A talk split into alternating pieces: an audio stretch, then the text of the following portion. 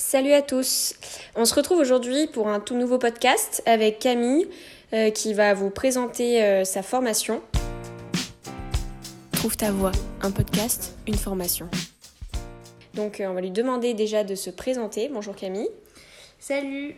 Donc moi c'est Camille Nollet, donc j'ai bientôt 23 ans. Et euh, je suis actuellement en master 2 MEF, donc c'est métier de l'enseignement, de l'éducation et de la formation. Et en fait, c'est un master qui me prépare à être professeur des écoles. D'accord, ok. Euh, comment euh, tu as trouvé ta formation actuelle? Alors, donc moi j'avais toujours pour idée d'être professeur des écoles. Et du coup, je me suis tout simplement renseignée sur internet comment être professeur des écoles. Et en fait, il fallait déjà un niveau 3, donc avoir une licence. Donc, euh, et c'est après ma licence que je suis partie euh, dans ce master. D'accord. Et avant cette formation, tu as fait autre chose euh, après ton bac? Ouais, donc moi je me sentais pas trop de partir à la fac directement après le bac, parce que ça me faisait assez peur et je trouvais ça long de faire trois ans de la même chose. Du coup, je suis partie dans le social, donc j'ai fait un BTS ESF, économique, social et familial, qui m'a beaucoup plu. Ça m'a permis de faire pas mal de stages avec différents publics, dont des enfants, et c'est ça qui m'a réconforté avec l'idée de faire professeur des écoles. Et du coup, après ce BTS, ben, j'ai fait une licence pour avoir voilà, ce niveau 3 pour ensuite rentrer en master. Et j'ai fait une licence sciences de l'éducation. Euh, donc qui m'a permis aussi d'avoir euh, de voir différents aspects aussi du métier des professeurs des écoles donc c'était plutôt cool et c'est après cette licence que je suis rentrée en master MEF du coup ok euh, si tu peux nous parler un peu des matières que tu étudies dans ta formation. Alors dans ma formation, euh, donc dans ce master, bah, le master 1 en fait il te prépare euh, concrètement à passer le concours pour être professeur des écoles parce que c'est avec un concours. Donc là bah, tu vois maths, français, donc tu vois de la théorie et tu vois aussi de la didactique, donc la manière dont on enseigne ces matières. Ouais. Et, euh, et, là, le Master 2, donc maintenant j'ai mon concours, donc le Master 2, les matières, bah, ça va être pareil, un hein, maths, français, j'ai de l'histoire, j'ai des sciences, j'ai de, l'art. Et en fait, ça t'apprend à comment enseigner ces matières-là. Ok. Euh, si tu devais dire à un étudiant les atouts nécessaires pour euh, rentrer dans cette formation, les qualités pour être prof, institutrice, ben déjà, ben, bah, je pense qu'il faut aimer les enfants, hein, tout mm. simplement. Et euh, aimer les enfants, euh, être bienveillant, avoir beaucoup de patience. Ouais, euh, mais aussi savoir faire preuve aussi d'autorité parce que c'est important, notamment avec les générations qui arrivent. Mais, mais ouais, la, vraiment la priorité, aimer les enfants, quoi, aimer enseigner et partager. Quoi. Ouais, d'accord. Et du coup, tu es satisfaite de ce que je comprends de ta formation, totalement? Ouais, euh, je suis satisfaite euh, de ma formation, euh, même si... Je peux dire les inconvénients là Oui, oui, tu peux dire, vas-y. donc là, je suis en Master 2 et ce Master 2, il se fait en alternance. Donc je suis à moitié à la fac, donc où j'apprends mon métier, et je suis à moitié dans une classe avec des élèves. Ok.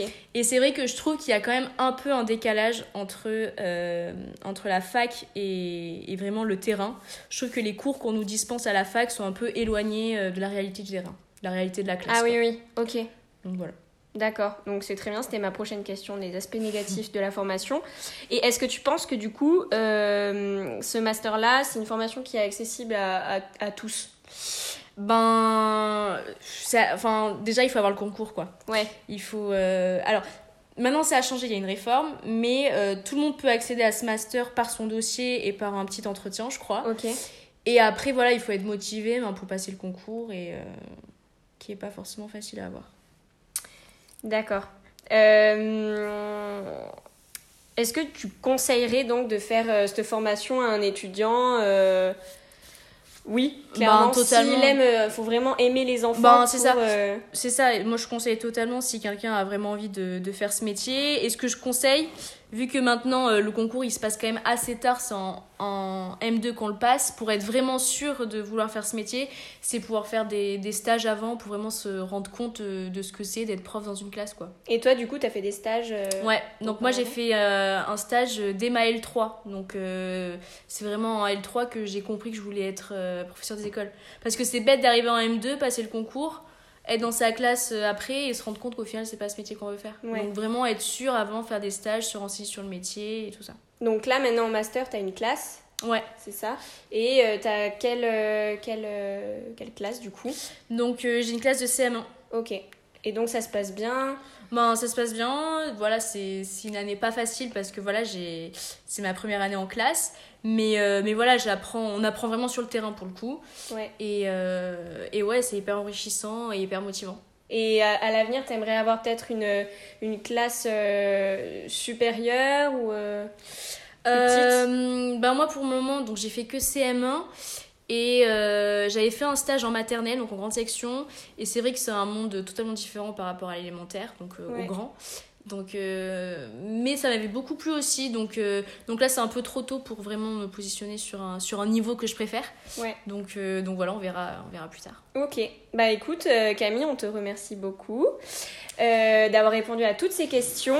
Merci à vous. Et puis, on se retrouve très vite pour un nouveau podcast sur Trouve ta voix. À bientôt.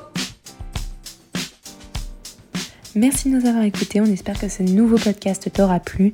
N'hésite pas à venir nous suivre sur Instagram pour plus de conseils et infos sur le monde des études sup.